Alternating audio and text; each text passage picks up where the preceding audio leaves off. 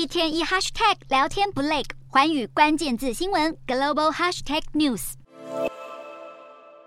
日本外务大臣林芳正与各国外长一一握手迎接，为 G7 外长会议拉开序幕。在率先展开的工作参会上，各国外长便针对台海周边和印太局势等议题进行讨论，并且一致同意表达反对以武力片面改变现状的立场。预料中国和台湾问题将持续成为接下来各方讨论聚焦的重点，尤其中俄一再展现友好关系，加上中国在台海地区频频军演，让 G7 成员国都相当警惕。关于对中关系，林方正在会上强调，已经直接表明 G7 的忧虑，并且要求中国应该在全球性的议题上和其他国家合作，建立稳定的关系。与会的 G7 成员国也对此表达认同，并且确认台海和平稳定的重要性。欧盟最高级外交官波瑞尔则是在会议中提到，台海发生的任何事情对各国来说意义都非常重大，而中国与欧洲的关系将取决于北京当局的作为，包括台湾议题在内。事实上，这也不是波瑞尔首次针对台海议题表达达强烈关切。中国近期不断增加在台海周边的军事胁迫，日本身为 G7 唯一的亚洲成员国，特别关注中国对台湾采取军事行动的可能。而其他 G7 国家似乎也渐渐意识到这个问题的急迫性。美国国务院一名高阶官员便指出，中国采取的行动引发集体关切，因此台湾。预料将成为会议讨论的主题，而 G7 外长也将针对台海问题表达共同一致的态度。